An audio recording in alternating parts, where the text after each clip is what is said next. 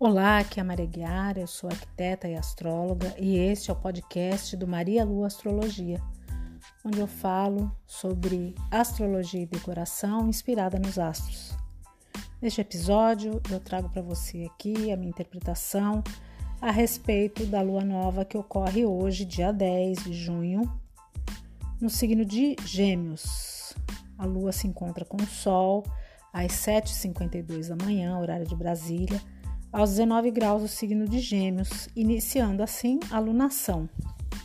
A lunação, para quem não sabe, é o ciclo, ciclo completo da Lua pelo zodíaco, passando aí por todos os signos nas próximas quatro semanas. É, a gente tem também envolvido aí nesse encontro entre a Lua e o Sol que ocorre em todos os meses, como exceção esse mês a gente tem Mercúrio participando Mercúrio, que nesse momento se encontra retrógrado e que tem a ver com a mente, com a comunicação. Esse encontro ocorre na casa 12 do mapa, o que me levou a pensar né, que este talvez seja um momento ideal ou um bom momento, pelo menos, né, para reflexão. Eu elegi essa palavra-chave como sendo a palavra-chave para este ciclo é, em que Mercúrio, como eu já falei, está em movimento retrógrado, indicando a necessidade de rever, de revisar, de repensar a tudo relacionado a essa casa do mapa especificamente, que fala do inconsciente coletivo, de situações vividas nos bastidores, do interesse por algo que está além do que é conhecido e visível aos olhos, das motivações internas, das dificuldades e medos. Talvez seja um momento interessante para trabalhar essas questões. De fato, a lua nova representa o começo de algo novo, mas que nessa lunação que ocorre sob um eclipse, nós vamos ter aí o obscurecimento do sol pela lua, né, um eclipse solar. Isso indica que pode ter a ver com algo relativo ao passado recente, algo que ainda não se deu por finalizado, e talvez agora seja o momento para lidar com mais maturidade, com mais responsabilidade porque nós temos também envolvido o planeta Saturno, que coincidentemente está em movimento retrógrado, junto com Mercúrio, e pode contribuir para promover e para facilitar de alguma maneira o que eu estou chamando aí de uma espécie de auditoria interna. Além disso, é bom a gente tomar cuidado para não idealizar situações, não fantasiar, não criar muita expectativa em relação ao futuro né? Para não se perder aí entre as inúmeras possibilidades geminianas, essa tendência natural deste signo de lidar com as situações que poderão se apresentar agora, nesse momento presente, né? E é bom que a gente fique atento aí ao que está acontecendo ao nosso redor. Porque existe aí né, uma possibilidade grande de mentiras, de fofocas, de falsas notícias, de confusões e a disseminação de tudo isso por conta deste mapa ter aí né, uma tensão formada com Netuno.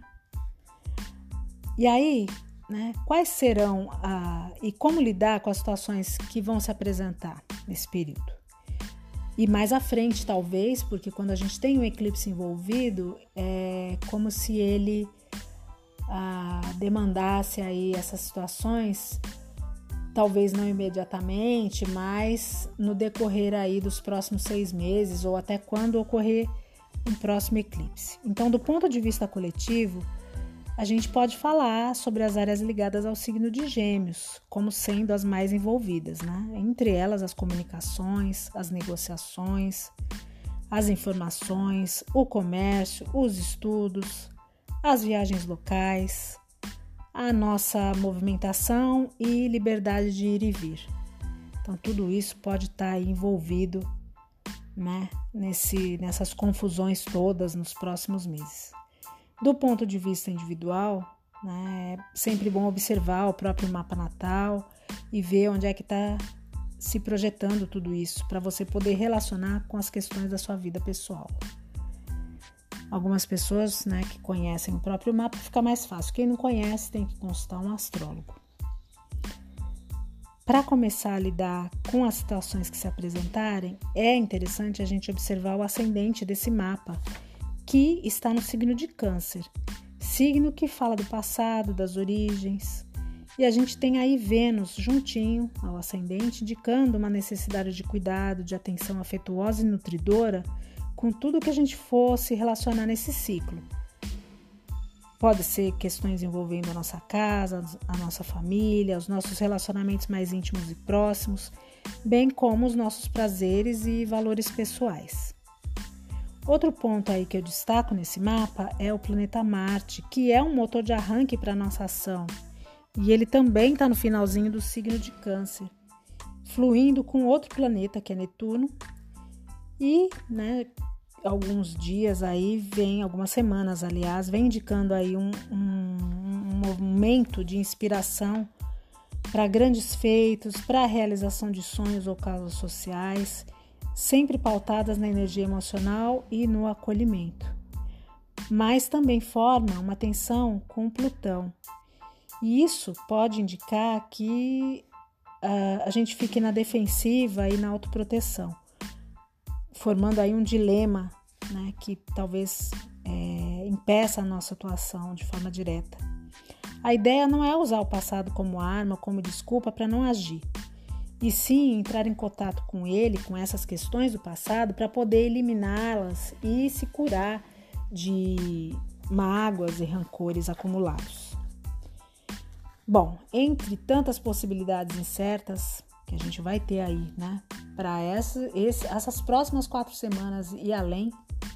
Infelizmente, a gente pode dar como certo a única coisa que a nossa a liberação, nosso progresso, a verdadeira superação desses problemas todos que nos afligem ainda demora. A gente também tem aí, né, marcado nesse mapa o encontro entre Saturno e Urano que já ocorreu uma vez esse ano e ocorre mais uma vez ao final do ano, indicando que tudo segue de forma lenta, gradual, é, ameaçadora, com muitas dificuldades a serem superadas ao longo aí de todo o ano de 2021. Então, a minha última dica que fica para esse período é que a gente precisa mais uma vez manter a perseverança, a persistência, e buscar soluções criativas, novos meios para superar esses limites, essas limitações que impedem o nosso retorno à possibilidade das escolhas que nós tínhamos antes. E se isso for de forma inteligente, de forma madura, é o que vai poder nos ajudar aí a ter um melhor resultado no final das contas. Espero que você possa aproveitar essas informações se tiver alguma dúvida, entre em contato comigo pelo marialuastrologia.gmail.com ou pelas redes sociais no arroba marialuastrologia. Até o próximo!